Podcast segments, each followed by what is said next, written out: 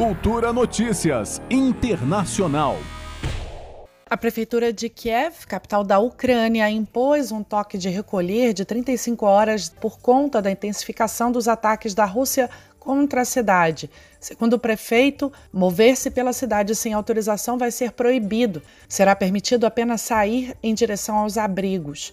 A medida acontece junto com a retomada das negociações entre os dois lados, mas ainda sem sinal de acordo.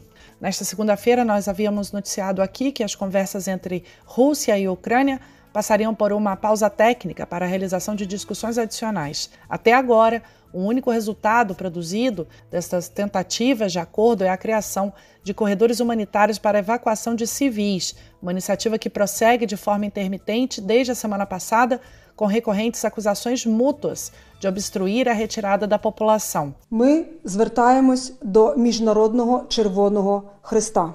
Em uma mensagem em vídeo, a vice-premier da Ucrânia, Irina Vereshchuk, disse que existem nove corredores humanitários acordados com Moscou, incluindo nos arredores de Kiev e em Mariupol, que está cercada pelas forças russas.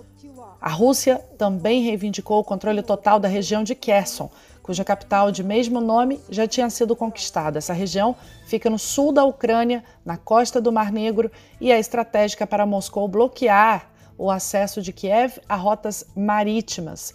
Por sua vez, o porta-voz da presidência russa, Dmitry Peskov, negou que Moscou tenha solicitado assistência militar da China, uma informação que também foi negada por Pequim e circulou em diferentes mídias pelo mundo. No total, a guerra na Ucrânia já gerou quase 3 milhões de refugiados, de acordo com as Nações Unidas, sendo que 1 milhão e 800 mil pessoas cruzaram a fronteira com a Polônia. Juliana Medeiros para Cultura FM. Cultura Notícias Internacional.